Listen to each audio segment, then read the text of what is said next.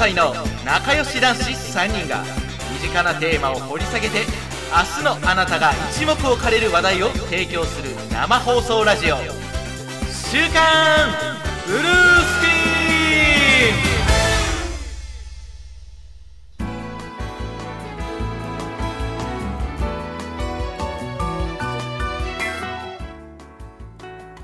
ン」はい「週刊ブルースクリーン」の時間が始まりました。どうもこんばんは。パンさんがはい。くりとも動かない。いや、あの、天野さんなんか挨拶してるし、ちょっと任せとこうと思って。あそういうこと？ははい、どうもこんばんは。繰り返し。いこんばんは。はいえっとはい、ですね。どうもどうも。最近勉強していることは仮想化の天野です。はい。よ、ろしくお願いします。えー、はい、えー最近勉強していることは、えー、お金関連の話を延々お。YouTube で見て勉強しています。そかんでございます。どうもよろしくお願いいたします。うん、仮想化仮想化です仮想化っかてわかる？なんか、ね、か？IT の言葉であ、はいはいはい。物理と仮想とあるやんか言葉で言う。ありますね。なんかクラウドみたいな話。仮想って。あ、そっちですね。す。っげえざっくり言うと僕、化学系なんで仮想化っていうと、あの仮想化な、まあ当てにするな、えーひどすぎる借金っていうあのイオン化傾向の方しかちょっと想像できなかったですね。ごめんなさい。はえではないーではないんですね。なあ、わかりました方。でした IT の方か。うん情報科学は、情報通信わかんないからな。人によってね全然雰囲気違うからなうん。はい。え、あ天野さんはあれですか？じゃあ、ちょっと、えー嫁さんを仮想化したとかそういう話ですか？そうそうあの東京におるときにどうしても不便でねやっぱ嫁はいはい。が近くにいてほしいから、ついに嫁を仮装してねえよ。電話するわ。なるほど。何仮想化を勉強？はあはそうそう。まあちょっと詳しくは伏せますけどなんか仕事で天野くんは仮想化のことよく分かってないね。もっとよく勉強しないとねっていうコメントいただきまして すげえな。はい仮想化のことをますって言って仮想化のこと分かってる上司がいる職場もなかなかすごいですね。うち多分社長も分かってないですね、100%。まあ会社によるわ社長、うん、そうですな。とうちの会社の上司とも前のマネージャーも新しいマネージャーも仕事できすぎてあとついていくのが大変っていう、なるほど。えー、天野さん自身を仮想化しちゃって AI 天野さんにもう仕事やってもらっちゃった方がいいんじゃないですかね。残念ながらねオリジナルの性能がお察しなので仮想化しても大したことないんだよなこれがかビッグデータで天野さんを積み上げないといけないから、そのデータ元がちょっとやっぱ質にが悪いと。悪いとって元がないと 何話させてるんですか？違いますけどね。はい。でお母さんはお金の勉強、そうですあ大事やね。なまあ、今日はあの本トークの方で、えっと、積み立て NISA の話をするんですけど、いや、僕、本当にもう最近、暇でして、あの暇でして。もうだって、自粛生活何ヶ月ですか、もう4ヶ月じゃないですか。確かにやることないから、もうネットフリックスの見たかったドラマも全部見ちゃって、で、Amazon プライムのアニメも、もうえっと、広角機動隊とかも全部見ちゃって、あで、えっと、しばらくハマってたのが YouTube の、はい YouTuber の、えっと、なんて言うんでしょう。えっと、デスク周りを、なんかこう、ーはいはい。自分こういう風に改善しましたとか、私のデスク周りの、えっと、すなんて言うんでしょう、その、綺麗に運用していく方法をご紹介するしますみたいな動画をずっと見てて、はいはいはいほんで、例えばディスプレイ買ったりとか、えっと、コンセントをなんかこう机の後ろに、えっと、隠すような、なんかそういう収納ボックス買ったりとか、そういうのにハマってた時期が5月、6月だったんですね。はいはいはいで、それももう完全に僕の中でやり尽くして、で、はいはい6月半に、ええっと、中旬からもうやることないと。で、み見出したのが、えっと、お金関係の YouTube ですね。あーそういうの見出すともう一気にハマっちゃって。なるほど、うん金関係あちょっと知っていくとすごく大事じゃんこれってわかるんだけど、はいはいはい。学ぶ機会がないよなまあそうですね。うん。いや、まあ学ぶ機会なかったからすごい勉強になりますし、逆に危ういのが、なんて言うんでしょう。やっぱお金の話って結構お金の話なんで、なんて言うんでしょうね。妙な、こう、宗教観というか、信仰感というか、まあなんか、そんな感じが出てきちゃうんですよ。本当にこれ信じてこの通り行動やって大丈夫かなみたいなのを、ああま半分自分に感じながらね、ちょっとそこ距離感取りながらやっていくのがちょっとね、なかなか難しいなと思いながら。お金に関しては結局責任は取ってくれへんからね、そうなんですよ。うん自分で取らなきゃいけないからそうそうそうそう。今日本トークで積み立て NISA の話をするんですけど、そこが一番ちょっと僕危うくて、週刊ブルースクリーンって今までずっとこうくだらない、こう和気あいあいとした、まあ例えばあの、えっと家事をしてるさなかにもうちょっとほっと一息休んでもらうようなあのの,、はいのんべんたらりとしたなんかこうトークを垂れ流してたわけじゃないですか。はいはいはい。それが急におかげお金の話出すとなんかこうあこいつらちょっと危ういんじゃないかという感じが出るんじゃなないかと思ってで。すねなるほど。今日結構ビビってます僕は。うんああ、なるほど。いや、こうね、別に何でもいいと思います。あの、番組としては、明日のあなたが一目置かれる話題を提供するっていう、なるほどなるほどコン。セプトと言っていいかわからないキャッチフレーズです。あのー、なんだろうな。多分本当に知りたい人は、そういう専門のチャンネルを見たりとか、本読んで勉強するし、すべきだと。で、なるほどなでるほど。ただこういうなんだろうなこういうラジオの話題としてはこんなことをやってみたよとか勉強してみたよっていうのをフランクにお伝えしたらまあそれで別にいいんじゃないかと思いなるほど、ますよなるほど。あ、はい。ありがとうございます。なんか、それ聞いてちょっと安心しました。なんかあのーうちの会社でもそのはい。技術の勉強をなんか勉強会みたいなのがたまにあるのね。で、あの職場のある場所で若手の人たちが集まってで、うん。あのゆお昼過ぎから夕方にかけて要は定時の間は真面目にこう、うんこういった技術を勉強しましたとかやってみましたっていう話を自分でスライドを作って説明するの。はあ、はあはあは5時半からはピザつまみながらお酒飲みながらあのワイワイやるんだけどその懇親会でも、い、わゆるライトニングトークというか短いプレゼンの受付をやっていて。でそこは自由に話していい例えば、えっと、技術書を技術書店っていうあの同人誌のなんだろうな天文書版みたいなイベントがあるんだはいはい、技術けどそれに出してみましたって言って何冊売れました？みたいな話があったりとかあとはまさに。に今回のようなお金について勉強してみました。うんうんうんうんうん NISA が良さそうだみたいなこと言ってて。なるほど、なるほど。で。結構やっぱみんな食いつくの。うん。でまあこの場では特になんだろうなそういう話はやめとけよとかじゃなくてそれはそれで一つの話のネタとして楽しんでる感じ。だからこのラジオもなんだろうな面と向かってじっと画面見続けてもらってももちろんいいですしはい。なんかラフにね興味あるところだけ聞いてもらってもいいしみたいなラジオだと思ってるんで確かにまあ確かに。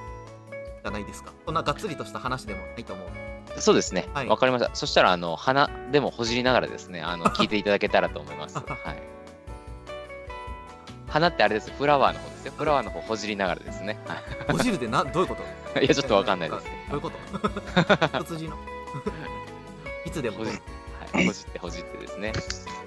はい。あれ、なんか、ごそごそ聞ここれは、ゆかいさんが来た音かな？あそういえばそうだよ。おゆかいさん。だよ。はいゆかいさん、はい。はい。今日もちょっと仕事で10分ぐらい遅れての参上ですかね？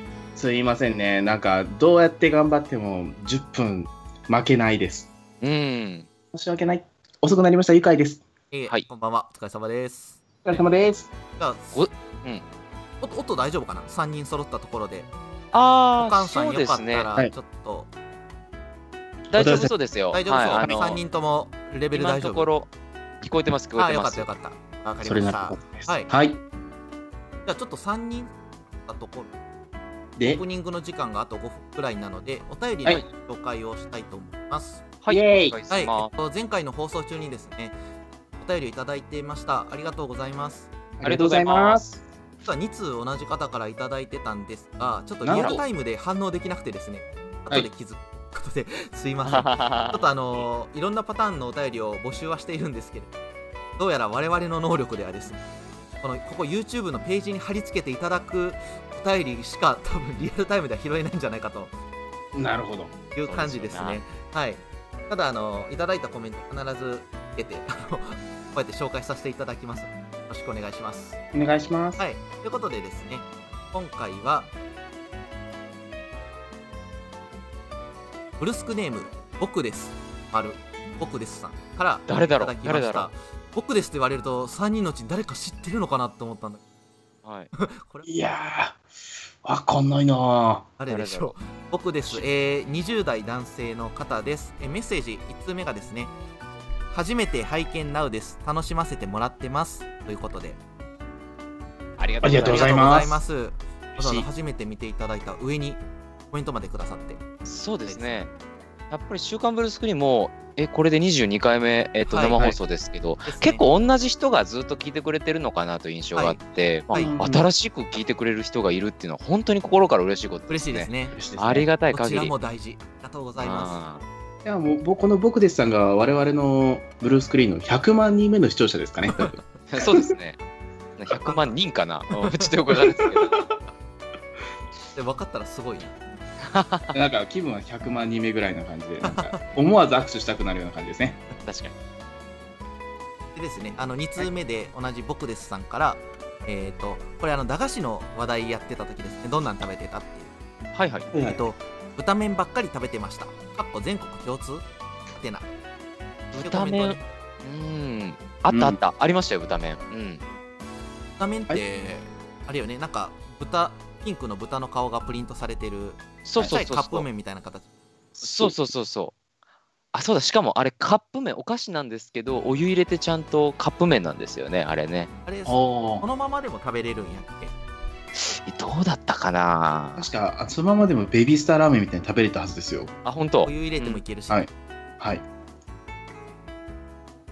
まあなんか、僕がちっちゃい頃あったかな？少し大きくなってから登場してたような気がするんやけいやど。嘘でしょ？もっと前からありますよ、あったかきっとは、やつは。多分ね、僕があんまり馴染みがなかったんだろう。僕が行ってるところでは取り扱ってなかったんかもしれん。あなーにえ、それ大きくなったってどれぐらいの年齢ですか？中1ぐらい。あ、でも僕も同じ印象ですね。僕、小5、小6ぐらいの時だから、え、僕と天野さんの感覚はなんか同じですね。なんかその頃から入り始めたイメージ。でおなんかい今ちょっとウィキペディアを調べてみたんですけど、はい。発売自体は1978年からなんです。けど78年なんか豚麺っていう名前でリニューアルをしていてそれが1993年あだからまあ浸透するまでにちょっと時間かかっている地域もあるかもしれない。なるほど。ね。なるほど。そういや、うまかったな、こいつ。いろんなバリエーションあるんですよね、確か。はいはいはいあ確かになんかいっぱい書いてるそう、ただのピンクのやつだけじゃないんですよね。え醤油あれ半塩とかもある炭塩。あ、なんか子うまう供好まきそうな。あんかけ味とかうまうまあんかけやし。うん。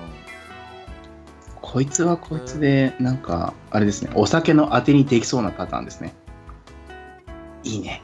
なるほどな。結局なんかこれもベビースターのおやつカンパニーが出して同じノリをね子供がおやつでも食べれるし、うんうんお酒のつまみに出されたらそれはそれでうん。うん。おー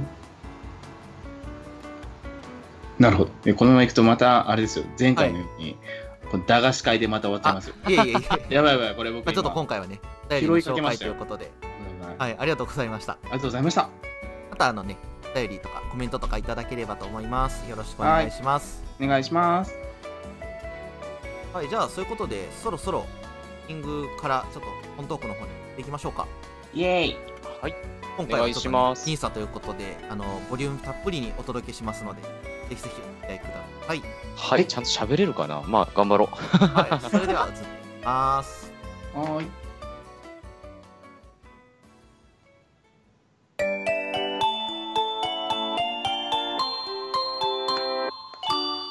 週刊ブルースクリーン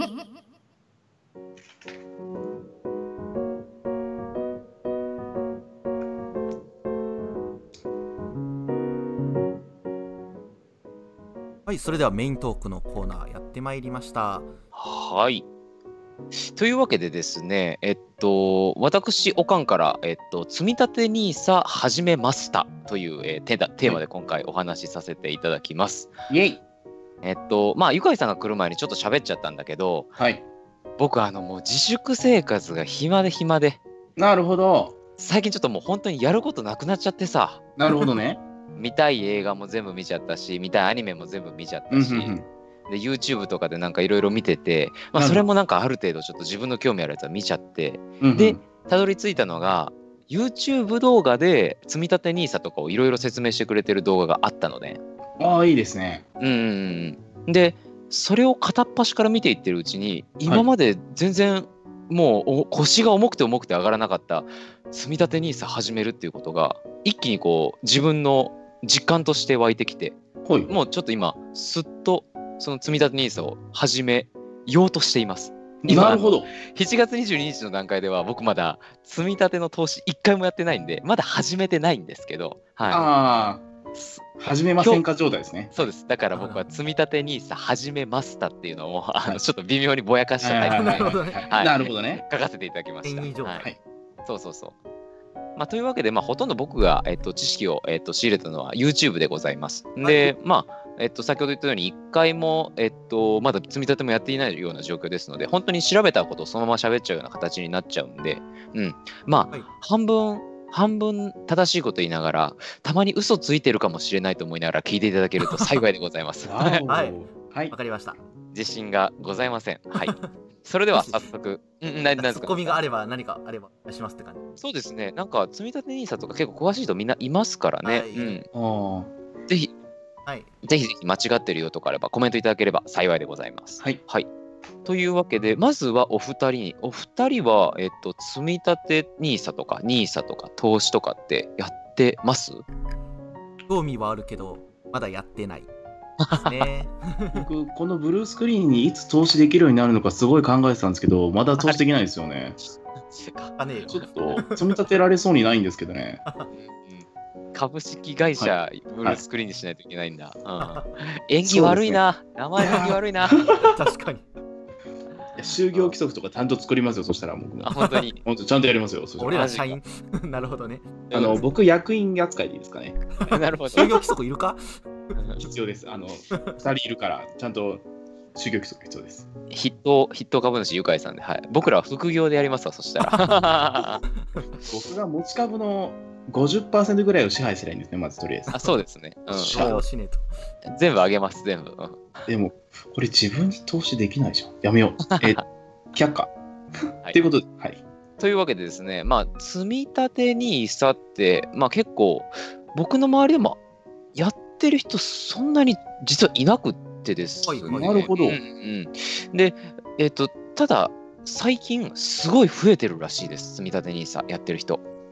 おうおそらくこのコロナの影響で、やっぱりお金を、えっと自分が働く以外の力で増やしていくっていう取り組みが絶対何か必要だっていうのが気づいた人たちが多分多いのと、ああ、はいなるほど。えー僕みたいに、はい。えっと暇で暇で YouTube を見ている人っていうのが絶対いると思います。なるほなるど。ね。うんで特に最近 YouTube の方で積み立て NISA 関連の動画ってめちゃくちゃボンボン出てきてて、お新しい YouTuber さんとかも本当に多分月に2、3人ボンボン出てるような状況です。ごいなはい。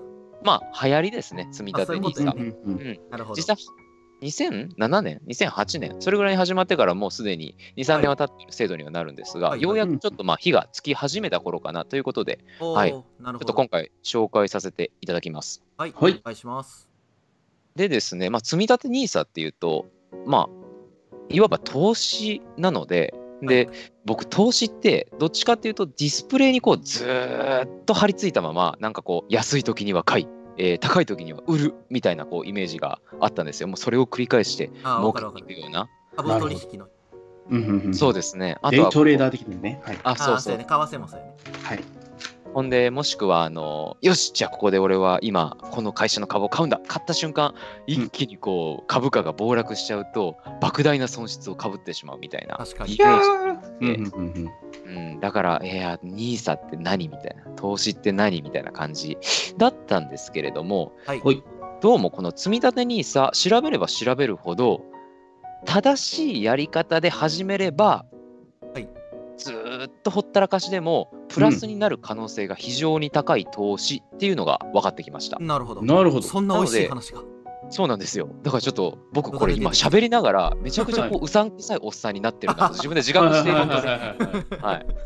うんあなた儲かりますよみたいになるんですよそうそうそうそうそう。絶対損しないですから。言えば言うほど怪しくなってくる。じゃあ僕はもうある程度今日は信者みたいな感じでもうお母さんが言ってることはもう全て正しいと思って対応したいです。ありがたいです、それすごい。うんあのちょっとあの気狂っちゃった人みたいにやっていくんですよ。そうですね。で、皆さんやっぱ日々仕事で忙しいじゃないですか？超忙しい。確かに。わかるすごいよくわかる。はい実際投資というもの興味あるんですけどそんなものに貴重な時間を1秒たりとも使いたくないそんな社会人の方にも、えー正しい手法で手法で取り組めばお金をそれなりに増やせるよっていうのが積み立て NISA なんですね。えーはい、いそうなんだ、すごいな。えー、やどんどんうさんくさくなってくる効果音とかつける？イェイイェイとか。でも本当に今日の僕の結論そこかなと思ってまして、はいまあ、ちょっと調べればそのなんて言うんでしょう、えーえーっとつどつど、まあ、見直してでて適適切にその、えー株の積み立て方を、えー変えていって、えーまあ、利益を増やしていくっていうやり方もできるんですけど、はいえっとまあ、もし忙しくて、えっと、とりあえず金は月々出すけど、もうなんかそこ考えるの嫌だっていう人は、ほったらかしても割と稼げそうっていうのが、この積み立て NISA になるっていうのが今日の結論です。なるほど。なるほど。はい。で、えっと、早速ちょっと少しずつ、その内部を話していくんですけれども、はい。はい。積み立て NISA の、えっと、NISA って、まあ、どういうものなのかという話からまずいきます。はい。で、あ、そうだ、アモンさん、今日僕準備した、えっと、あ画像って出すことできますあ出せますしたら、じゃあ1枚目の画像をちょっとお願いしていいですか？はい。あ、出しました。はい、えっと、私のパソコンに反映されるまで約数十秒時間がかかりますので、はい少々お待ちくださいませ。これちゃんと僕の方再生されてるのかな？これ再生されてなかった。兄さんってお兄さんの略じゃなかったの？積み立てお兄さん。なんあか積み立てお兄さん略じゃないせてなくない？セイントお兄さんみたいになってるけど。ね、ちなみにお兄さん、お兄さん、兄さん、兄兄さんみたい。急に冷静になったの。そう積み立て兄さんでも積み立て兄さんでもそれとはほとんど変わらないけどね。いかに尽くしてくるお兄さんを作り出すかみたいなね。私に。はい。えーはいじゃあ早速、ゆかいさんほっといて始めていきますが、えっと、NISA、えっと、NISA って書いてるんですけど、はいこれは、えっと、まあ、少額投資非課税制度という日本のタイトルがついています。はい。はい。まあ、この NISA っていう綴りはちょっと僕無視した方が分かりやすいんじゃないかなと思ってて、はいえっと、実際言うと、日本インディビデュアルセービングアカウントっていうのが本当の、えっと、綴りになります。まあ、それを略して NISA なんですけど、まあはいイギリスの方で ISA、インディビデュアルセービングアカウントっていう、まあちょっと、えっと、日本と今、今日本にあるその NISA と同じような、えー投資しても、えっと、これだけの、えっと、金額であれば、税金取りませんよっていう制度が昔からあってですね、それをはい一般に組み替えてやっていきましょうっていうのが、まあ、NISA になります。あなるほど。はい。はい。で、まあ、先ほど日本語で言った少額投資、えー投資非課税制度という名前になりますので、少額の投資であれば、えー税金取りませんっていうのをが、えっと、この NISA の特徴になります。なるほど。はい。で、えっと、まあ、そもそもなんでこういう制度が作られたかっていうと、一時期、あの、皆さん、あの、老後2000万必要問題とか、年話金題になりましたね。うんがちょっと年金がいつまで持つかわからないとか、政府がずっとちょっと言い始めたり、まあ、テレビとかで問題になってますよね。はい。はい。で、まあ、政府もそこに対して国としていろいろ対策は取ってるんですけれども、それよりもですね、まあ、国民全員一人一人が自ら動いて、ちょっとお金を増やしていく仕組みを、えっと、なんとか身につけてもらえれば、国が別に潤沢なお金を上げられなくても、えっと、各個人が持っているその能力を生かして、えっと、お金を少しずつ、えっと、作っていけるんじゃないかっていうところに、えっと、入り込むのが、この、えー、NISA 制度になります。なるほど。はい。と、えー僕は思ってます。これはい。はい。で、まあ、あのその、あ、なんですか、あ、いやいや。今のこのなんか出してる画面も、そのはい国が、金融庁が出してる画像なんです。あ、そうです、そうです。うんはい。で、まあ、貯蓄っていうのは基本的にすぐに使うことができて、えっと、流動性が高いお金になるんですけど、これはもう、ほっとくとずっと、えっと、そのままのお金、えっと、全く価値は変わらないままになります。はいうんうんまた、また、あの、長期的に時間が経っていくと、逆に物価は上がっていくのに貯蓄は、えっと、そのままなので、価値が下がるという現象も起こるんですね。確かに。なるほど。昔まあのジャンプとかめっちゃ安かったもんね。そうです。そうです。何十円なんだろう。そうですね。そうそうそうそう。で、えっと、一方で、投投資っていうのは、まあ、あの、頑張ってる企業さんとかに、えっと、じゃあお金を貸してあげるから、利益が出たら、えっと、その分乗せてバックしてねっていうのが、まあ、投資になるんですけど、はい。うんえっと、それを長期的、中長期的にやることによって、えっと、我々国民が持ってるお金を少しずつ増やしといてもらおうっていうのが、はいまあ、積み立て NISA になるみたいです。なるほど。なるほど。はい。1000年ぐらいですかね。えっとね、中長期的で言うと。君、エルフかな？ちょっと最近耳伸びてきて。ゆかりさん、耳すごい短い、あの、可愛らしい耳してる。はい。はい。ですね。はい。にちなみに、あの、はいえー積み立て NISA の場合は、えー、だいたい20年を想定しています。そのなるほどですね。10はい。二十歳までね。うんんで、えっと、まあ、税金取らないよって言って、じゃあいつもいくら取ってんのって言うと、20%取ってるんですね。えっと、利益が出た場合に。うん。うんうん。あまあ、所得税みたいなもん。そうですね。で、うん。例えば100万利益が出て、そのまま100万もらえるのと、80万しかもらえるのって結構違うじゃないですか。結構違うな。確かに。だから、まあ、積み立て NISA やってる人、どれぐらいいるのかわからないですけど、投資をやっている人たちっていうのは、ほぼほぼ100%この NISA 制度っていうのは使ってると思います。まあ、そらなるほどそうなりそうやね。それぐらいめちゃくちゃお得な、えっと、まあ、言ったら、もう、丸儲けの、えっと、仕組みということですね。なるほど。はい。で、えっと、NISA っていうと、実は2種類あってですね、えー。積み立て NISA っていうのと、一はいはい。般 NISA っていうのがあります。なるほど。で、えっと、お二人とも、えっと、今回 NISA をやっていないということなので、はい。それぐらい、あの、投資に対して全く興味がない人は、一般 NISA のことは忘れてもらって大丈夫です。なるほど。はいなるほ積み立て NISA のことだけを、えっと、一旦考えてもらえればと思います。はい。ど。はい。ちょっと全部説明してると偉くなくなっちゃうんでね。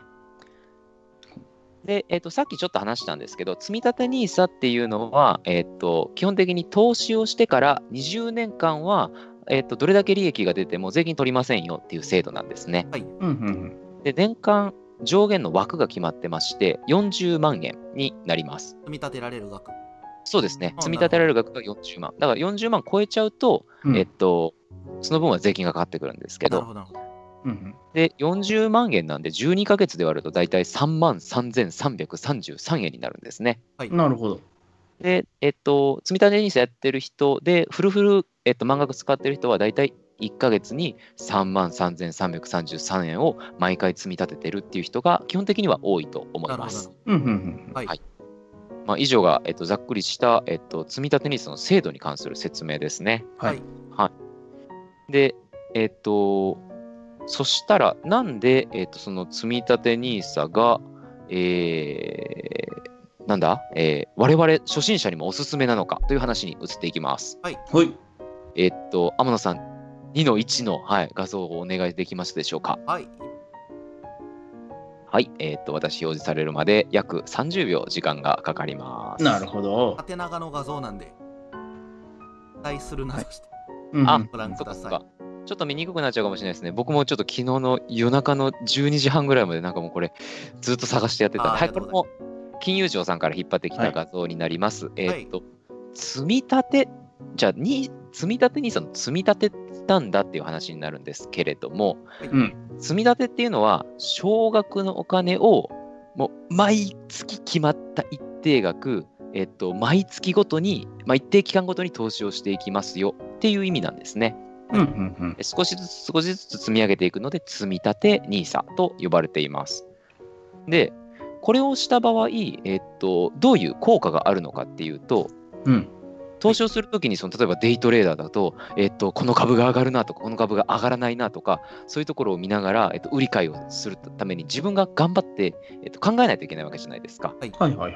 ただ、積み立ての場合は、そうやって指標を読んでいく必要っていうのが極めてなくなるんですね。ほう。うん。なんでかって言いますと、えっと、毎日、毎日じゃないな、毎月例えば2万円買っていきます。ある月は、あ、そっか、えっと、この説明、ちょっと次の2の2のページを出してもらってもいいですか？あはい。?2 の2どんなページだったっけ？ちょっと待って、これ、まずい。投資の具体的な、あ、そういうことか。うんうんうんうん ありがとうございます。あわかりやすい。わかりやすいかもしれないですね。はい。はい慣れてなくてすいません。はい、準備不足で。ちょっとまたね、あの出てくる表がちっちゃいので、拡大をするなどして、あこれこの図改めて見るとめちゃくちゃわかりやすいな。えっと、まあ、基本的にさっき言った通り、例えば、えっ、と、1回腹を決めて4万円投資しましたっていうのが、えっ、と、この上半分の、えっと図になります。はいえっと、4万円で、えっと、買いました。そしたら、その後のアップダウンにその4万円が全部左右されてしまうんですね。まあ確かに。うん自分が引き出すときに、どれぐらい株が上がってるか上がってないかに、もう究極左右されてしまいます。すただ、うんそれを毎月1万円ずつ購入していった場合、ある月は、えっと、例えば1万円で10株買えました。はい。で、えっと、次の、えー月、値上がりしました。そしたら、えっと、1万円で、えっと、5株しか買えませんでした。はいうんただ、その1万円で5株しか買えなかった分、先月買った10株っていうのは倍にお金が、価値が上がってるんですねな。るほど。うんうん。で、次、えっと、例えばそれが20分の1に下がって、えっと、えーの価値に落ちてしまいました。そしたら、過去買ったものっていうのは20分の1になるんですけど、うんその月、また1万円で買いますんで、はい。うん買いました分は今までの20倍の数株を買えることになるんですよ。確かに。うんうん。同じ金額でもね。でそういうのをずーっと繰り返していくと株が上がったり下がったり上がったり下がったりを繰り返しているうちにたくさん買える月もあればすごく株の価値が上がる月もあったりしてはい。でうんうん最終的に株の価値が上がっているところで、えっと、株を、えーとえー売るとですね、はいえっと、価値が、えっと、高いまま、えーお金に換えられるというのが、えっと、積み立てていくという仕組みになります。うんうん。はい。伝わってるかな、うん、だからまあ最初にドカッと1回だけ買うっていうやり方、本当にその時の状況に左右されて、そうですね。まあハイリスク、ハイリターンなあ、そうです、そうですだ。けど、うんえっと、小口で毎月買っていくと、高い時と低い、まあ、繰り返される前提にはなるけれども、えっと、投資した金額とその時買える金額っていうのが、統計的には平均化されて、で、そうです、損もしにくくなるっていう感じかな。まさにその通りですね。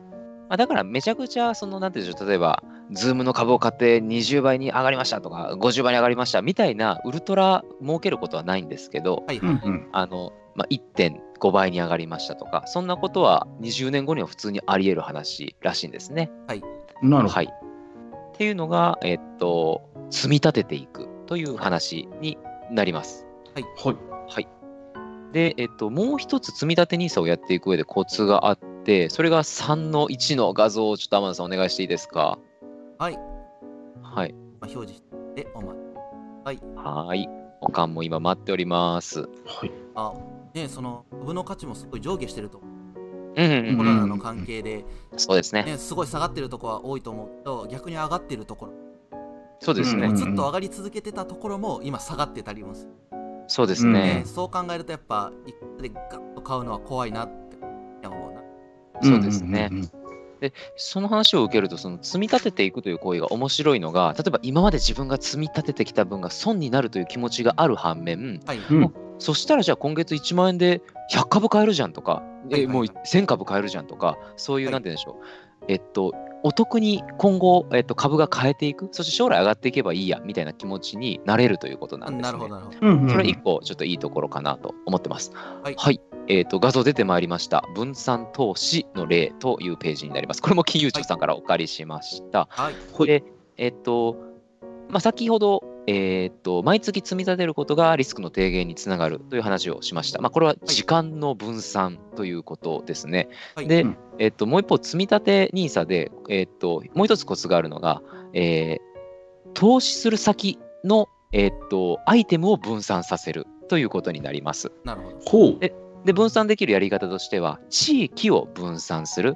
まあ、日本とかアメリカとか中国とかある中で、アメリカばっかりに投資するんじゃなくって、もう全世界的に投資をしていくことで、どっちが上がったらどっちが下がってるだろうっていうのに、もうそれを平均化していくことで、えー価値をもらっていくというのが、まず地域の分散にはい。うんなります。はい。で、あともう一つは、えっ、と、資産、その、銘柄の形を分散していくということですね。はい。うん。まあ、株式会社の株を買うのか、それとも、えーその海外リートとか国内リートとか書いてる、これはいわゆる不動産の方の、えー、と債券になるんですけど、不動産に投資をするのか、もしくはあの国とか会社とかが発行している債券を買うのか、えーとはい。そういったものも、えー、と全部、えー、とトレンドが変わってくるんですね、えーと。価値の動き方が変わってくるので、はい。それらも、えーとまあ、分散していく手法もありますよ。というのが、えー、と分散投資の例になります。なるほどでして、積み立て NISA に関しては、この資産の銘柄の分散っていうのをやってる人は、えっと、トレンドとしては、えっと、す少ないというと変な話なんですけど、うん。えっと、私が YouTube を、えっと、いろいろ見通す限りは、えっと、株式に絞りながら地域を分散していくっていう人が非常に多いという認識を持っています。ほう。とはい。いうと、というとがちょっと結構難しいんですけど、なんか株式って結構、えっと、まあ、ハイリスク、ハイリターンになるんですね。他の、うんうんうん。えっと、債券とかと比べるとですね。はい。うん。で、えっと、その分、積み立て NISA って税金がかからないので、そのハイリスク、ハイリターンのリターンが大きかった時の、えっと、効果が大きいんですよ。なるほど、うんうん。なので、えっと、例えば、えっと、毎月、まあ、3万3333円までは積み立てられるじゃないですか。うんうんでそこに対して3万3333円はもう全世界の株式に投資して、で、まあ、例えば残り5万円投資すするつもりだったら残りの1万7700え1万6777円かは、えっと、合ってる計算なんか合ってない気がするけど、まあいいか。えっと、残りの分は、えっと、債券に投資するとか、えっとはい不動産に投資するとか、なんかそういうことをやってる人がどうも多いみたいですね。なるほどはい。ほううん。というのが、えっと、分散投資のお話です。うん。はい。はい。でまあリスクは分散するに越したことないし、とはないし。はい。僕が思ってるのはそもそも世界で見る GDP 内総生産っていうのは成長は続けまあそうです。0%以上。うん。で、うんうん。日本なんか資産って増えてくかなと僕はすごくざっくりこあ、その価値で、えーその考え方でいいとう思います。的にはうん。僕もちょっと当たり外れはあるええあると思います。僕もちょっとなんかそれを、えっと、積み立てニース始める前に、これって株って基本上がりますよっていう考え方じゃないと成り立たない話だよなと思って調べたんですけど、やっぱりあのそういうところが根本にあるみたいですね。GDP は増えていくものっていう。ああなるほどうんうんうん。はいそれで合ってると思います。はい。はいじゃあ次画像ですえっ、と、そうですね。次行きましょうか。まあ、えっと、ここで、ここまでの話一旦まとめますと、あ積み立て NISA で、えっと、重要なのは、本当に名の通り、毎月同じ額を積み立てていって時さ、時間を分散するというのが一つと、あとは、えっと、えー投資する対象を、えっと、いろんなところに投資することによって、リスクを分散させていく。まあ、本当にいろんなところに分散させていくというのが、積み立て NISA をやっていくコツになります。うんはい。はい。だってなんかどこに投資するっていうのは自分ええ、それがですね、えっと、次の、えっと、スライドを映していただくと、あの、はい。ちょっと説明できるかなと思います。はい。じゃあ今ます。ありがとうございます。まあ、その、いろいろ分散して投資をしようってなった時に、うん。え じゃあそれ全部自分で決めんのとか、アマゾンに2%投資してみたいな。はいはいはいはい。フはい。ェデックスにそうそれ2%投資してとか、で、三井住友銀行に2%投資してとか、もうそれ全部もういろんなジャンルに、えっとはい。うん。投資をしないといけないってなると大変じゃないですか。大変大変。なので、ちゃんと、えっと、なんて言うんでしょう、えー投資の幕の内弁当を証券会社が用意してくれてるんですよ。すおなるほどべてが入った。はい。はいあー困らなくていいね、それ。うんうん。そうそうそうそうそう。だから僕らは、あのーなんて言うんでしょう、えっと、主食はステーキにして、えっと、うん副菜は、えっと、ほうれん草の煮浸しにして、なんかすごい組み合わせになってきたな。で、えー主菜主主食は米にしてみたいなこと一個一個選ぶ必要はなくってセットを買えば全てもう最初から分散してますっていう商品があるんですね。はい。なるほど。でそれがまあインデックス債券インデックス投資か。ねなんだろう。インデックス投資かという、はいえーっと種類になるんですけれども、はいうん。まあ、インデックスってあの目次ですね目次的にもうはい全てずらーっと,、えーっと投資していますというのが、えーっとインデックス投資になります。はいうんうんごごめんなさい、あれだ、あのーさっきの、えっと、これ、あれですね、えっと、今映してくれてるスライドが僕の言いたかったまとめの話になりますね。はいはいはい。すいません。えっと、いろんな証券に分散して投資しましょう。また、えっと、投資の期間も分散して投資しましょうって話ですね。ありがとうございます。もうこれ終わったんで、じゃあ次のやつに。あ、はーい。すいません、天野さん。あ、期間も分散できるんですね。えっと、期間も分散できます。だから、うん毎月同じ1万円を、えっと、投資していくというのが期間の分散になります。うんうんうんうんうんうんで、いろんな証券とか銘柄に投資するっていうのが、銘柄の投資の分散？そうですね。はいうんうんそういうことになります。なるほど。はい、じゃあ次の画像がそろそろ。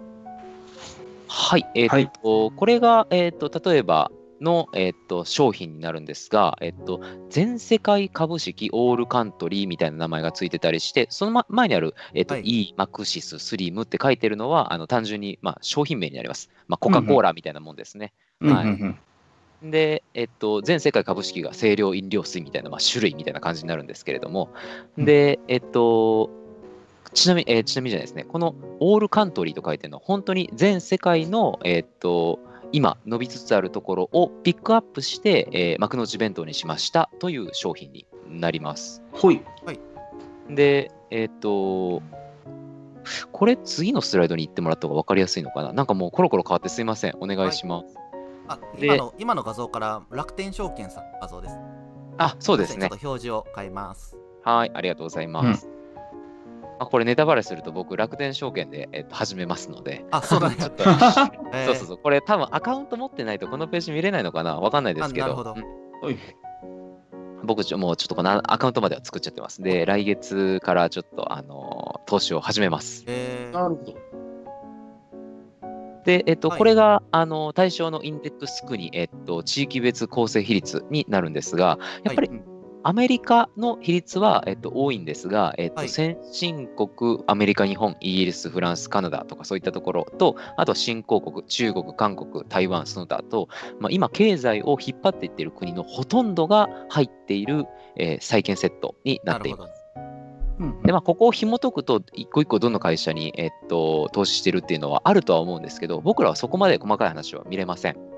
ああ、そうなんやで、すべて、えっと、投資してる会社がコントロールしてくれてるので、うん、この投資、えこの会社調子悪いなと思ったら、そこが少しずつ入れ替わっていくので、このパーセンテージも、えっと、タイミングが変わると多分変わっていくはずです。まあでもはいそこはある意味、素人の僕らがやるんじゃなくて、そういう投資のプロが毎回してくれるんだよね。そうですね。うんうんはい。ああ自分でやるよりはうまくいきそうな。はい。うんはいそうですね。で、中でも重要なのが、えっと、なんて言うんでしょう。あーパッシブ型の、えっと、債券、えっと、アクティブ型の債券とパッシブ型の債券というのがあってですね、行動と受動。そうですね。で、パッシブ型の債券っていうのは、例えば、えっと、なんだろう、えートピックス、ん？とかあるじゃないですか。あの、日本で言うと、トピックスみたいな、えっと、指標があるのってご存知です、ねえっとえっと、東証一部上場企業の中、えっと、3000何百社ある中の255社ぐらいを厳選して、そこの株価がどれぐらい推移していますみたいな、えっと、数値になるんですけれども、えっと、世界中そういうのがいっぱいあって、例えばアメリカですと、えっと、S&P500 っていう名前のなんかそういう、はい。えっと、ものがあったり、あとは、うん。えっと、新興国ですとこういうのがあったりみたいな、そういはい。う基準があってですね、基本的にもうその、えっと、世界の動きに沿うように、あまり無理をせず投資をしていくというのが、パッシブ型の投資になります。なるほど。うんあれか、トピックス東証株価指あ、そうですね。東証株価シスはいテムですね。はいはい。ニュースでよく出るやつですね。あ、そうです、そうです、そうです。うんうんで、えっと、そのパッシブ型が何がいいかっていうと、えっと、運用するためのコストが非常に低いんですね。ほう。あの、アクティブ型っていうと、言ったら、えっと、投資家たちが頭を絞って、うん、今はここが買いだ、うん、今はここが売りだっていうのを細かくやっていくので、言ったらお金がかかるんですよ。あ、確かに人件費高いうんうんうんうんでなので、えっと、この後いろいろページめくっていく一番最後に、ひふみプラスっていうのを紹介するんですけど、それははい年間1%、えっと、はい取られます、お金を。おおなるほど。え。そういうのもやっぱあるんやね。あ、あります、あります。で、えっと、この、えっと、あ、次のページ行ってもらってもいいですか？はい喋ってもらってる間に移動すると思うんですけど、えっと、さっきの EMAXIS スリム全全世界株式ってやつと、この次多分、えっと、先進国株式か新興国株式かどっちか出すと思うんですけど、その僕うん今回うん紹介する3種類は全部、その先ほど言ったパッシブ型の投資になるんですね。うん。で見てうんそうですね。見ていただくと、えっと、めちゃくちゃ運用コスト安いです。ほう。えっと、これ見ていただくと分かる通り、ファンドの管理費用、えっと、0.2%って書いてると思うんですけど。右上のとこやね。そうですね、右上のところ。これが非常に重要で、長期間にわたって運用していく場合、えっと、はい。アクティブ投資家が頑張って、えっと、今はこれ買いだ、お前今はこれが売りだ。で、頑張っていくのと、はい。えっとうんあとはそれに関わる費用みたいなのを合わせてしまうと、はいよっぽど頑張らずに世界に沿ってちゃんと投資をしていって、えっと運用コストは低いですよっていう方がお得になるパターンがほとんどらしいです。なるほど。なので、重要なのは、この、えっと、ファンドの管理費用っていうところが非常に低いところを選ぶのが重要みたいですね。なるほど。はい。うんうんうんうん0.2っていうのは違法なの？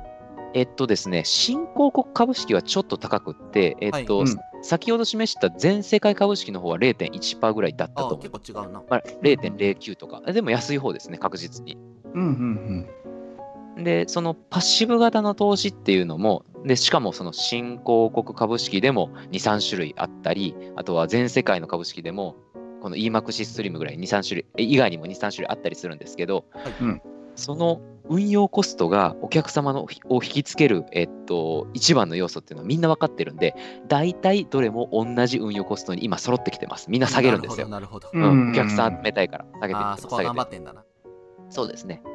なので、基本的には、えっと、どこに、えあ全世界に投資をしながら、えっと、運用コストが安いパッシブ型のものを買うというのが、えっと、一番のいい、えっと、買い方ですね。はい。はいうんうんすいません、ちょっと話長くなったんですが。あ次です。そうですね。で、その次のページ行ってもらって、えっと、これが新興国の株式になります。うん次、なんかインデックス。あ、インデックスが、あえっと、で出てきます。はいはい。新興国株式の、えっと、内訳多分と内訳が出てくるはずだいです。ぶ印象が変わってます。変わりますよね。さっきアメリカが多分50何パーとかあったんですけど、えっと、僕の方がまだだ反映されない。私の方も変わらないな。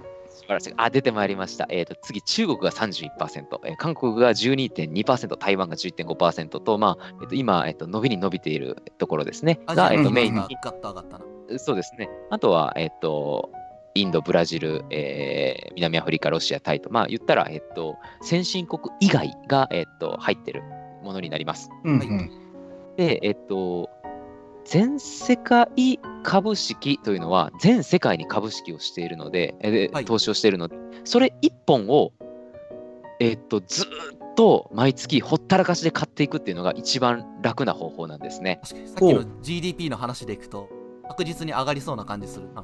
でしょ、はい。でも逆に言うと、えっと、今はアメリカの方が上がりだすそうだとか、えっと、これから先は中国の方が伸びていきそうだみたいな読みがあるときは、えっと、逆に言うと、ちょっと、えっと、中国ばっかり買ってる人とか、アメリカばっかり買ってる人からすると、損をする可能性がありますと。あうん確かに。うんうんで、そこをちょっと頭を使っていきましょうって言って、えっと、割合を変えていくといいのが、この、えー新興国株式と、あともう一つの、あ、ごめんなさい、これは、あ、新興国か。新興国株式と、この後僕がアマンさんに表示してもらう、えー先進国株式ですね。この割合を変えていくというやり方がもう一つあります。うんうんうんうんなるほど。じゃあ、表示しましょうか。そうですね。もう行きましょうか。あんまり長々話してもしゃあないですし。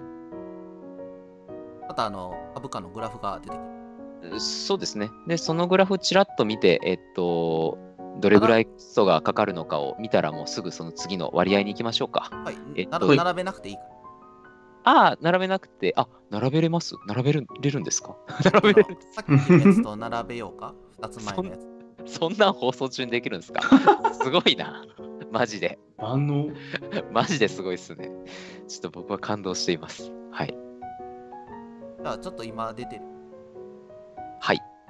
えっ、と、今、新興国株式インデックスが私の方出ています。で、えっ、と、うんこれ、ファンドの管理費用が0.1%になってます。やっぱり、新興国って、あんまりその投資されてる、えっ、と、金額が少ないんですね。で、おえっと、うん大量に、えっと、動くお金が、お金が多く動けば動くほど、このファンドの管理費用っていうのは下げれるんで、やっぱりお金が集まっているこの先進国株式っていうのは、ファンドの管理費用は下がります。はい。なので、だから2倍近く下がるわけですね。なるほど、なるほど。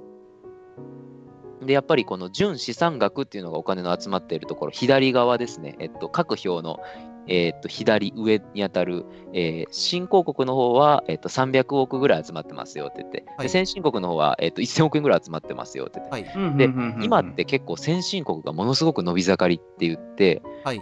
中でももうアメリカだけに投資しときゃいいんだっていう YouTube さんももう5、6、7人ぐらいいるぐらい、えちょっとみんな過激な意見を言い始めてます。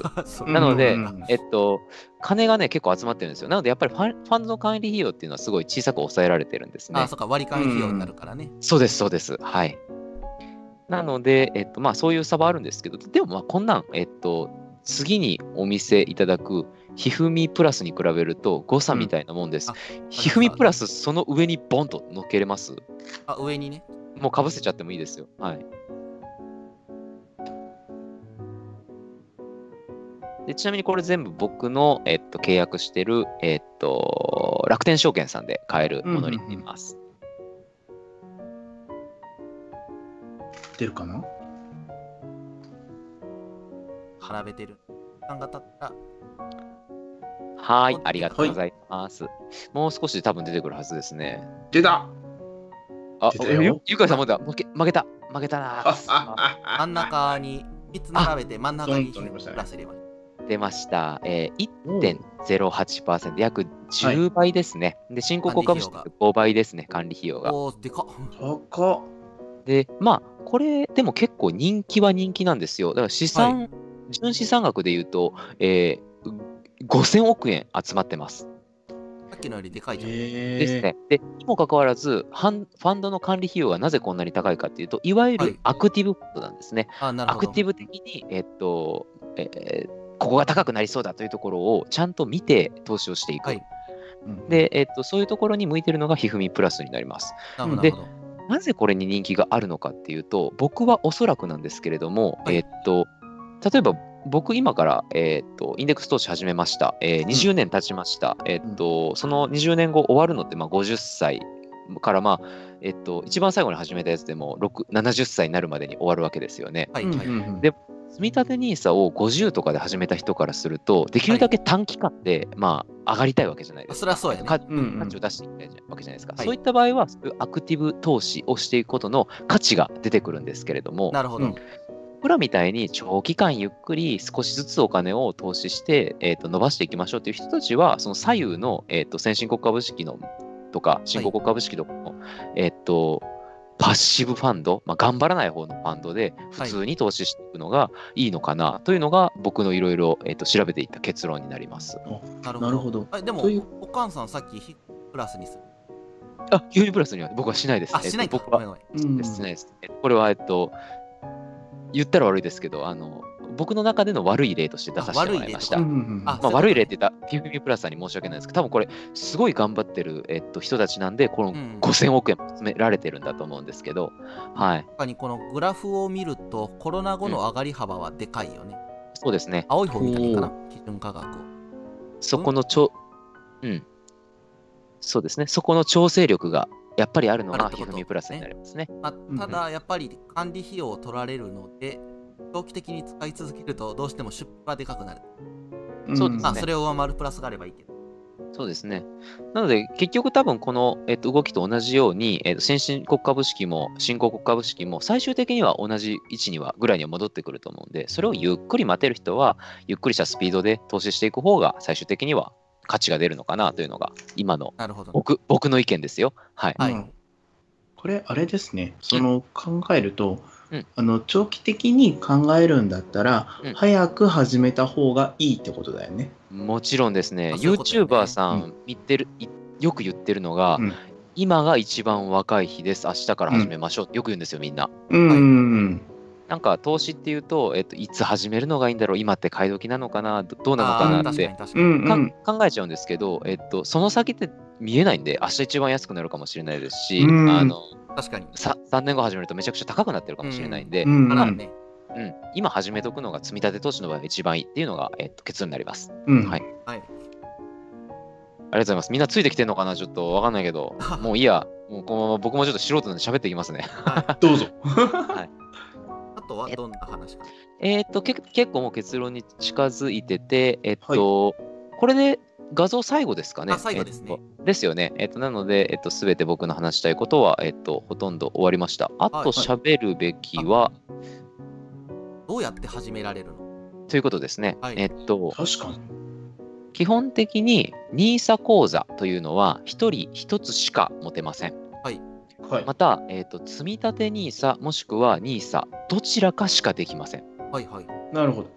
で、えっと、僕の場合、実は、えっと、楽天証券さんで始める前に、えっと、SBI 証券っていうところで、積み立て口座作っちゃってたんですね。はいはい。うんうんで、いろいろ調べていった結果、楽天証券の方がどうも僕には向いてそうだっていうことで、はい。一旦、まあ、SBI 証券さんの口座は使ってなかったのですぐ解約できたんですよ。はいすぐ解約して、今、再度、えー楽天証券さんで始める手続きを取っています。なるほどなので僕まだ始められてないんですけどね。うん。だから口座開設とセットになる。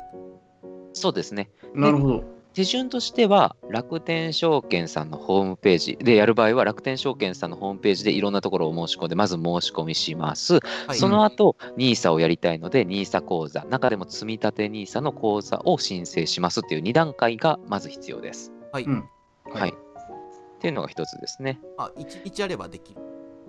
まあ、えっと、申し込みはできます。ただ、えっと、返答が返ってくるのが1週間とか2週間とかかかっちゃうのでそうですね、普通に1ヶ月見ておいた方がいいですね。僕多分6月の20日ぐらいから動き始めて、今まだ始められてないので、ああ、じゃあはい結構かかるな。まあ僕の場合ちょっと変なところで作っちゃってたっていうのが一番大きいんですけど、うんうんはいなのでまあ1ヶ月ぐらいちょっと余裕を持って見とくのがいいかなと思います。はい。はい。ありました。で、あとはこれ皆さんにどんどんちょっと今日の僕ので気になったらいろんな人の YouTube を見てほしいんですけど、えっとうんうんはい。えっと、合わせ技でどんどんお得になるやり方っていうのが結構あります。はいはい。で、僕は楽天証券さんを始めたことによって、あの楽天のサービスをボンボン使う仕組みにどんどん今変えていっちゃってるんですけど。楽天経済圏というやつですね。ありますね。で、えっと、まあ、そこに入らないとしてもですね、やっておくべきことは、楽天証券使う場合は、楽天銀行を持ってる方が100%いいです。ほポイントがつくとか？えーっと、ポイントがつくのは楽天カードが必要です。ああ、う。うんうなるほど。んで、えっと、だから、3つですね、えっと、楽天証券で始める、楽天カードを作る、楽天銀行を開設する、この3つなるほどを同時に進行でやっていくといいです。はいで、えっと、理由はですね、まあ、楽天カードの場合は、さっき天野さんが言った通り、えっと、5万円の購入までは100円につき1ポイントつきます。はい。うん。うんうんえっと、投資で、えーポイントがつくっていうのは楽天さんだけらしいです、実は。なるほど。なるほど投資してさらにポイントもつく。だから上限があって5万円までなんですけどねあ、なるほどね。うんうん各月。で、ニ NISA はまあ3万3333円各月までなので、あの、はい全然大丈夫ですし。はいはい。だって、投資するために、あお金を増やすために投資をしてるのに、投資した段階ですでに300円増えてるんですよ、3万円から。すごくないですか、結構なるほど。確かに。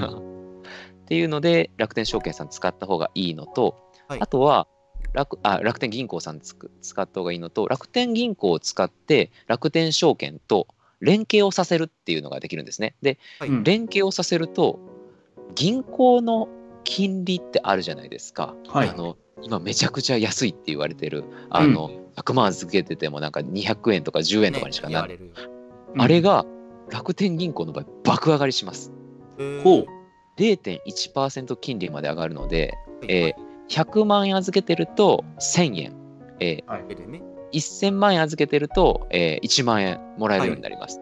でこれ、れは正直あの、日本の銀行からすると革命的なぐらい、えーと金利は高いらしいですね。うんうんうんうんなので、えっとまあ、楽天証券使う場合は、えっと、楽天銀行、えっと、もしくは楽天カード、どちらも持つのがいいかなと思います。セットでで。うんうん。僕みたいに、えっと、ど素人な人は、えっと、楽天銀行さんが一番向いてるのかなと思ってます。はい。なるほど。はいで、えっと、注意点としまして、えっとはい。まあ、正直僕、ネット銀行ななんだったら別に SBI 証券さんでも、えっと、楽天証券さんでもそんなに差はないって聞いてるんですけど、うん。その辺にある銀行で作るのは絶対やめた方がいいみたいです。あ、そうなんだ。ほの野村証券さんみたいな証券系でもダメです。へえう。なるほど。なんで？なぜ、えっとですね、対面で物を売るところっていうのは、基本的に、えー手数料が高いです。まあ、コストかかってるもんそうですね。その分のコストがかかるの手数料が高いというのと、あともう一つは、えっと、証券、債券の数が、種類が全然違うんですね。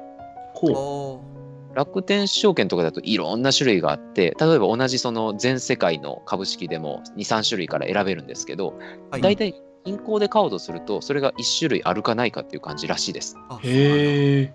なので、まあ多分相見積もりが取れない分、えっと、割とその運用コストも高くなるはずですね。ああ、なるほど。うんうんうんで、その情報も僕ちょっと YouTube で見たんで、本当かなと思って、例えば野村証券さんとか見たんですけど、はいはい。うまいことやってるなと思ったのが、野村証券さん1個、はい。えっと、新興国の株式かな、さっきも見せて0.2%ぐらあーはいいさっきあったやつが、あれ、0%なんですよ。え？全く手数料かかりませんって書いてて。これ、え、すごいんじゃない？ものすごく集まるんじゃない？と思ったんですけど、うん。新興国1本でやる人って絶対少なくってそれに合わせて追加する例えば先進国株式とか全世界株式とか、はいはいはい。ああいうのがあるんですね、うんうんうん。あっちの手数料が結構高いんですよ。ああ。あしかも口座一つしか作れないから、絶対そこでやるなら買わなきゃいけない。買うしかないですね。で選ぶ選ぶ種類もないです。でなのでやっぱりでしかもその野村証券さんはそのえっとその0%手数料はい。0%うんのうん。作ったのが最近なんですね。今年の3月ぐらいだったんですよさっき見たらで、えっと、まだ、え、い1億集まってないぐらいしかお金なかったのかな。だからちょっと、うん。えっと不安、不安もありますね。確かに、が少ない。お金集まれば集まるまるほど、そのインデックスにした場合の、えっと、リスクっていうのが減っていくので、えっと、うん投資できる先が増えるんでね。っていう点も考えると、やっぱり今主流のネットバンクで、中でも、えー SBI 証券さんか楽天証券さんにするのが絶対いいです。なるほど。なるほど。はい。えなんかこれ知ってると知ってないだけでも全然違うかなと思って結構喋ってる。ー確か。に。いっぱい、おはいなんかあの、ゆうちょさんでお金いっぱい下ろす、はいはいはい。あの、その話されたことあるな。やりませんか？あ、そうですよね。うんだから結局そういう対面だから、同じ話になる。割高だったり。んそうですね。で、場合によっては銀行さんなんかだと、えっと、どんな証券を取り扱ってるのかがネットで見れないパターンもあって、あ、なるほど。だから僕らが欲しいような手数料が少なくてっていうのは出してくれない可能性もあると思います。あなたにおすすめなのはこれですよって言って、結局銀行さんが設ける手数料たくさん取れるやつを売りつけられる可能性が結構あるみたいですね。おなるほどう。ん。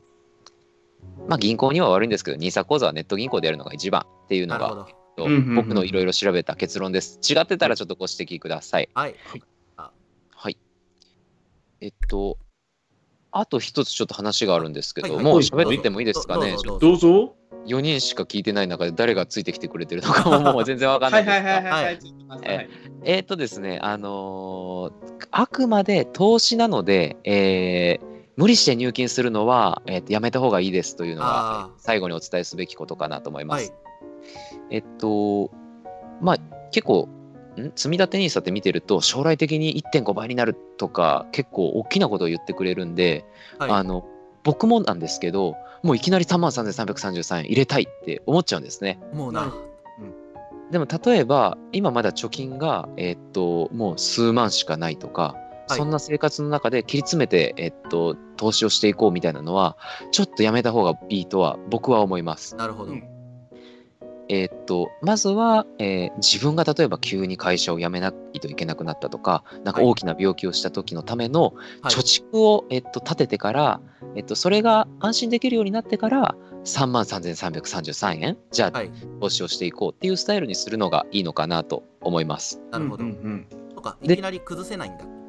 えっと、いや、崩せるんですよ。NISA は崩せます。ああ。で、崩せるんですけど、ちょ貯金と違うのは、えっと、元本より下がっちゃう可能性が、えっと、短期間だと非常に高いというのがああなるほどねそうなんですね。で、例えば急に病気になりました、仕事になりましたっていう時は、緊急性が高い、えっと、事例じゃないですか。はいうんで、そういう時って、えっと、今が高相場であろうが、もうダメな相場であろうが、お金下ろさないといけないじゃないですか。うんはいそうなると、元本割れしてる時でも、下ろさないといけないんですよ、そのお金。うああなるほど、ん50万としたやつしたやつが25万になっちゃってるけど、これ下ろさないと俺生きていけないってなると、それ下ろすしかないんですね。うんなので、ある程度自分が、えっと、いざという時のお金っていうのは貯金で取りながら、えっと、はい投資をしていくというスタイルがいいのかなと思います。はいでちなみに、銀行さんにもよるんですけど、1000円、大体1000円から始められます。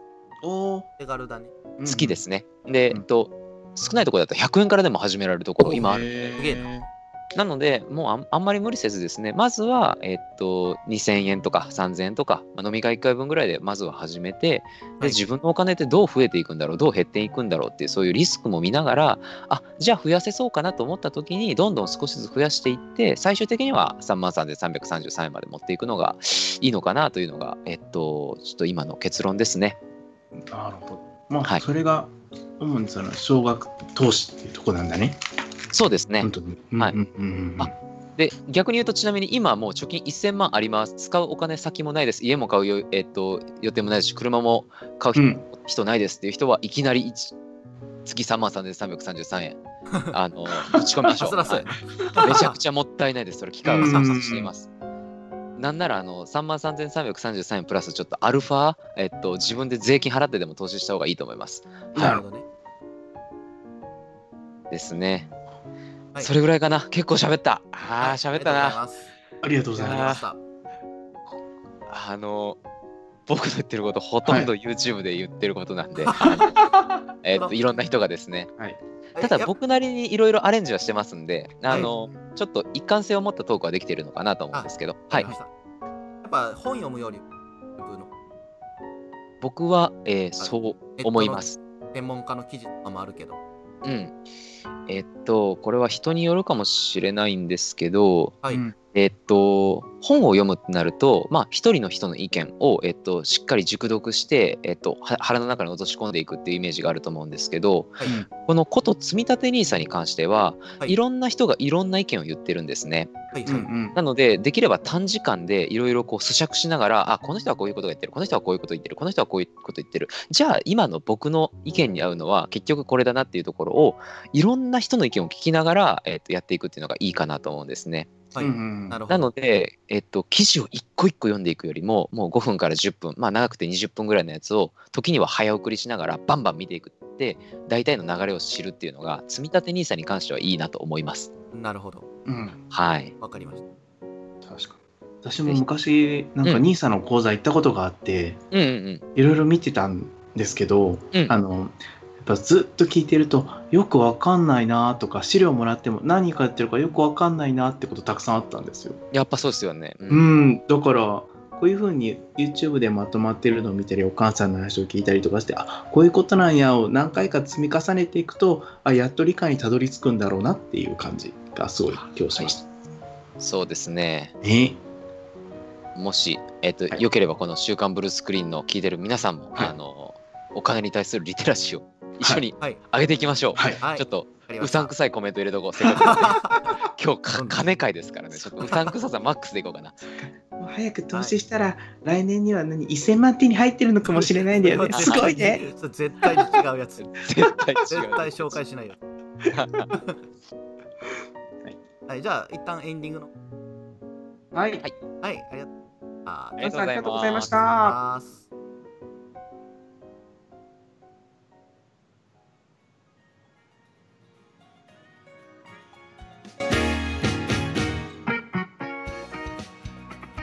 はい、ということでエンディングです。すみません、ちょっとなんか一瞬音がめっちゃ跳ねちゃったんで、ああ、びっくりしちゃったそうなんですか？らすいません。うんじゃあ、金の話ね、あのー僕は会社の持ち株制度っていうのがあるんです。はいはいはい。あのこうあるのかな？い決まった金額を積み立てていって、で、うん自社株をその決まったお金で、だから NISA と一緒やね。例えばそうですね。1000円だったら1000円で買える額をあの切り出して組み立てていく、うんはい。まあ、ちょっとうちの会社の株が昔より上がってきてるっていうの。とやっぱちょっと増えてるね、おお。はいもあっと積んどきゃよかったって本当に思って、あ、あそうですよね、うんちょっと増やしたけど、あ僕も、うちの会社も、えその持ち株会っていうのがあって、一応株式会社なので、そういうのはあるんですけど、まあ大したことないんですけど、えっと、それやってると、それやって、しかも僕、最近この積み立て NISA 関連でお金の話を、えっと、聞いてると、もう本当に心の底から、早くうちの会社の株下がれよって思っちゃいますよ。本当に。なるほどねもう、上がるのは俺らが退職する時でいいんだと。今は安くあれと思っちゃうんですよ、本当に。あそうなんや、まあ、人によって考え方違うな僕はもう自分の会社もっともっと成長していってほしいし、はい。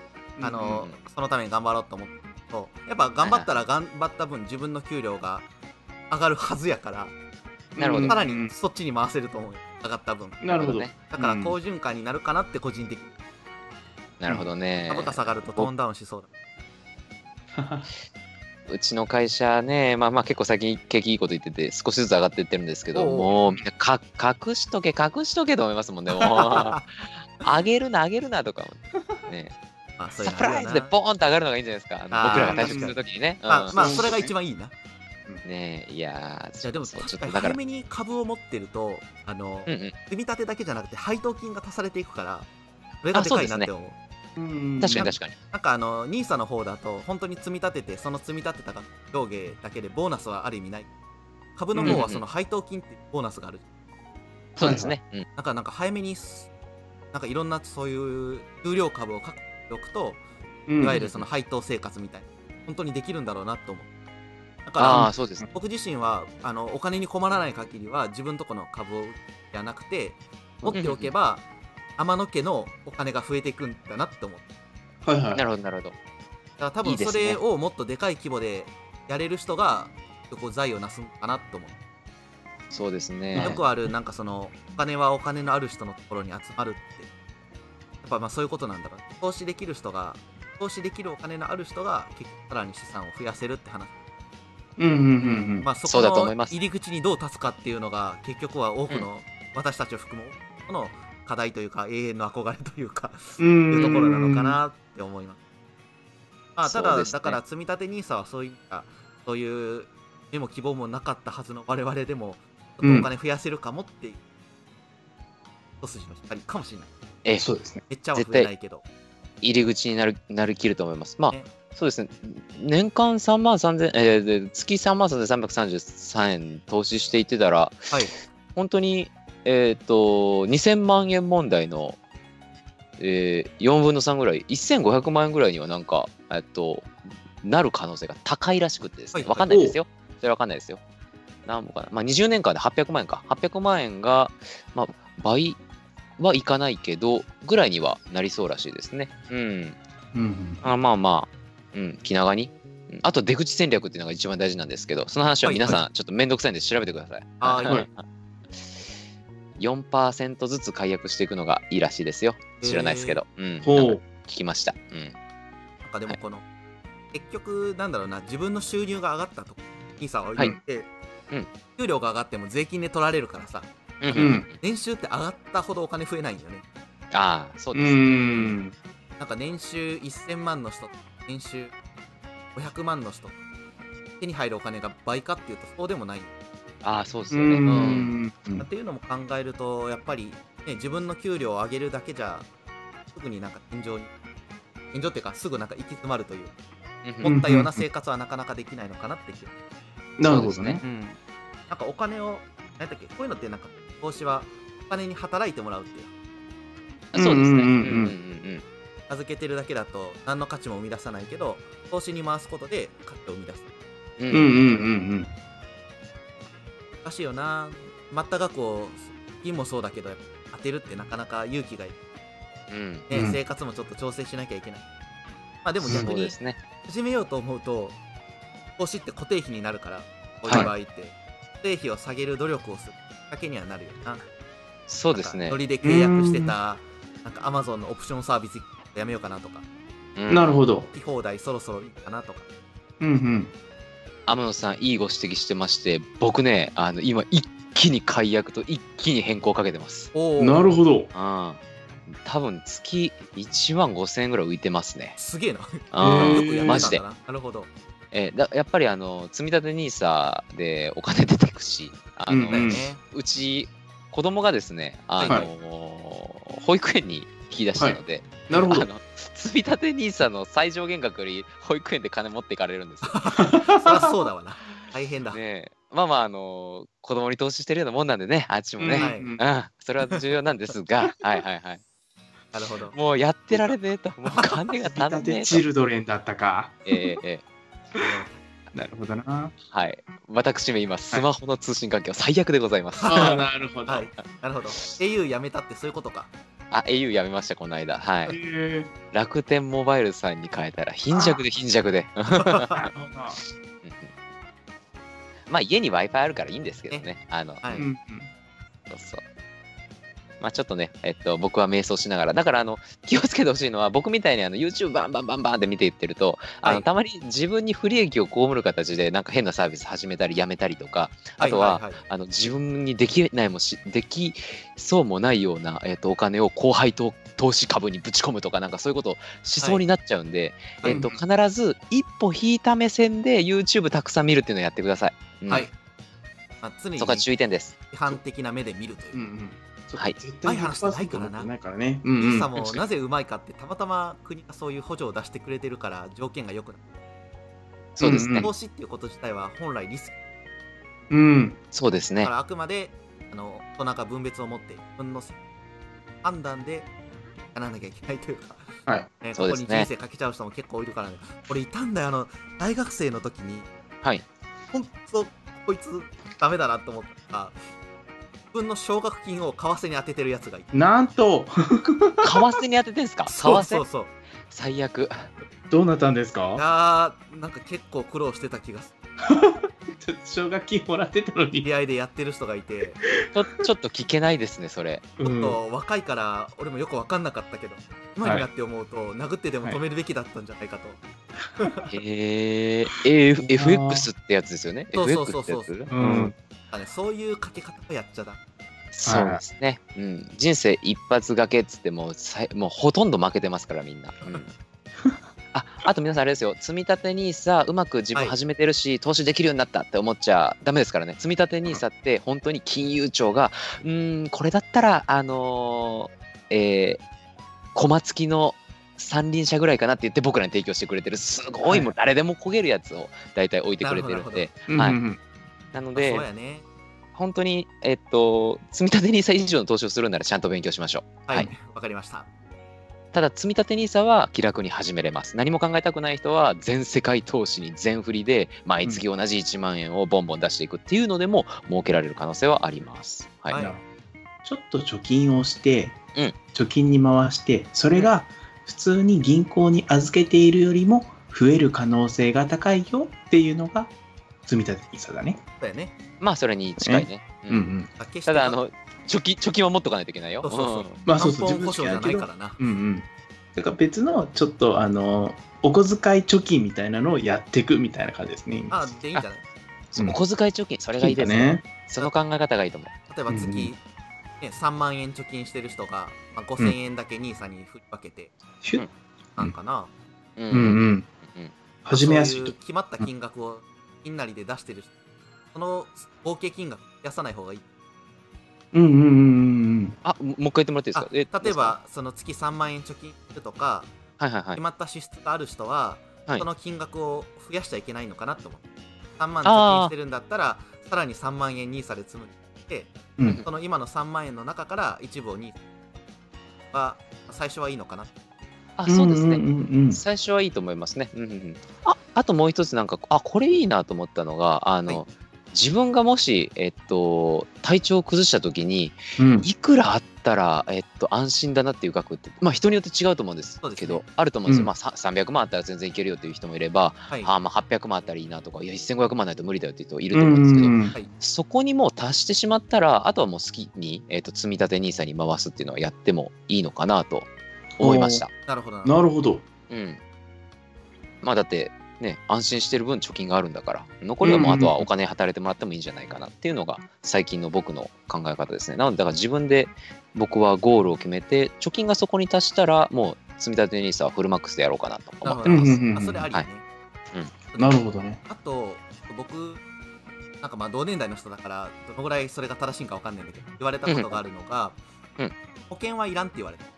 うんうんうん。なるほど。生命保険うんっていうのは、お金がない人があの何かあった時困らないようにためのもって十分に貯金がある人は保険に入る必要うん。うんうんうんなんかある意味それと一緒なのかなあればなんかあとは保険かけなくていいそういうことですね。ううんうんん今だと僕は生命保険が同じような位置づけで喋ったのあそういうことなのかなまあそうですね。うん近いと思います。はい。そうですね。僕も、あの、そうそう、お金の、そう、に積み立て NISA とかかの話をしてると、保険の話も結構出てくるんで、僕も、えーっと、保険、すいません、見直しました。えーっと、今まで1万円かけたやつを今4000円まで減らしました。でかいおお。それで6000円浮いてます。はい。なるほど。そういうのも大事ですね結構やっぱ保うん険もそうだけど定期的に見直すのが大事っていううん。30歳とかねそうですね40歳とかんそうですライフステージの変化に変わってくる、うんうん。はいそうですね。なんかこの話出すと僕本トークもう一本かけるかなとも半分思ってるんですけど、今ちょっと触りで喋ってみると、僕の今までの固定費って全部なんかはいその時その時で結ばないといけないタイミングでどんどん契約していったいわばえっと、固定費のキメラみたいな感じだったんですよ。はいはいはいあの頭はライオン、尻尾は鶏みたいな。うん。趣味はゴルフみたいな、そんな感じ、なんかよくわかんないですけど。で、えっと、そんなキメラみたいな状態だったのを、いろいろそのお金を勉強していくと、あこことここを組み合わせるといくら下がるんだとか、例えば、あの、えっと、家の、えっと、ネットの配線、えっと、回線と、はい。えー携帯の回線をガッチャンコすると、これだけ下がるんだとか、はい。あとは保険を見直すとこれだけ下がるんだとか、なんかはい。いろいろそういうのを今勉強して、どんどん下げていってますね。うんうんうん。大事。だから自粛生活のうちに積み立て NISA 始める事前準備として固定費下げるっていうのもいいのかもしれません。ああ、出費を減らしていくのかね。ねうんうん。それ、シャープ28回ぐらい喋ろうかな。あうんはい案外近いいいちょっとこの今日疲れちゃったから、もうちょっとしばらく僕メイン、メイン晴れねえわ。この連休はそのはい。ますはい。どうしますななくなっちゃった。あこんなはい。はいじゃあちょっとどうも枠をお付き合いいただきありがとうございましたありがとうございました。ありがとうございました。じゃあえっと明日からお休みのおやるかな？ますのではいはい。はい良い休日くださいそうですねおお仕事の方頑張ってくださいね。はい頑張ってくださいはい。大さん頑張ってゆかい頑張るよ。あ、ゆかちゃんお仕事なんだ。頑張って、本当に。私はね、あの、お仕事がジョブチェンジしてからね、祝日というものが消え去りました。頑張ります。頑張ってくださいいろんなジョブチェンジあるな。はい。はいはいわかりました。じゃああじゃあ、そうですね。ありがとうございます。すはいお付き合いいただき今日の番組が良かったという人は、ぜひ高評価のボタン押してください。あのすでに押し大た。押した大丈夫。変えー大変喜びます。はいお願いしますはーい。はいそれでは今回の方は終了しますはい。ありがとうございましたありがとうございました。あ See you next next time. 良いお年を。みんな、お金は大事だよ。あファーク。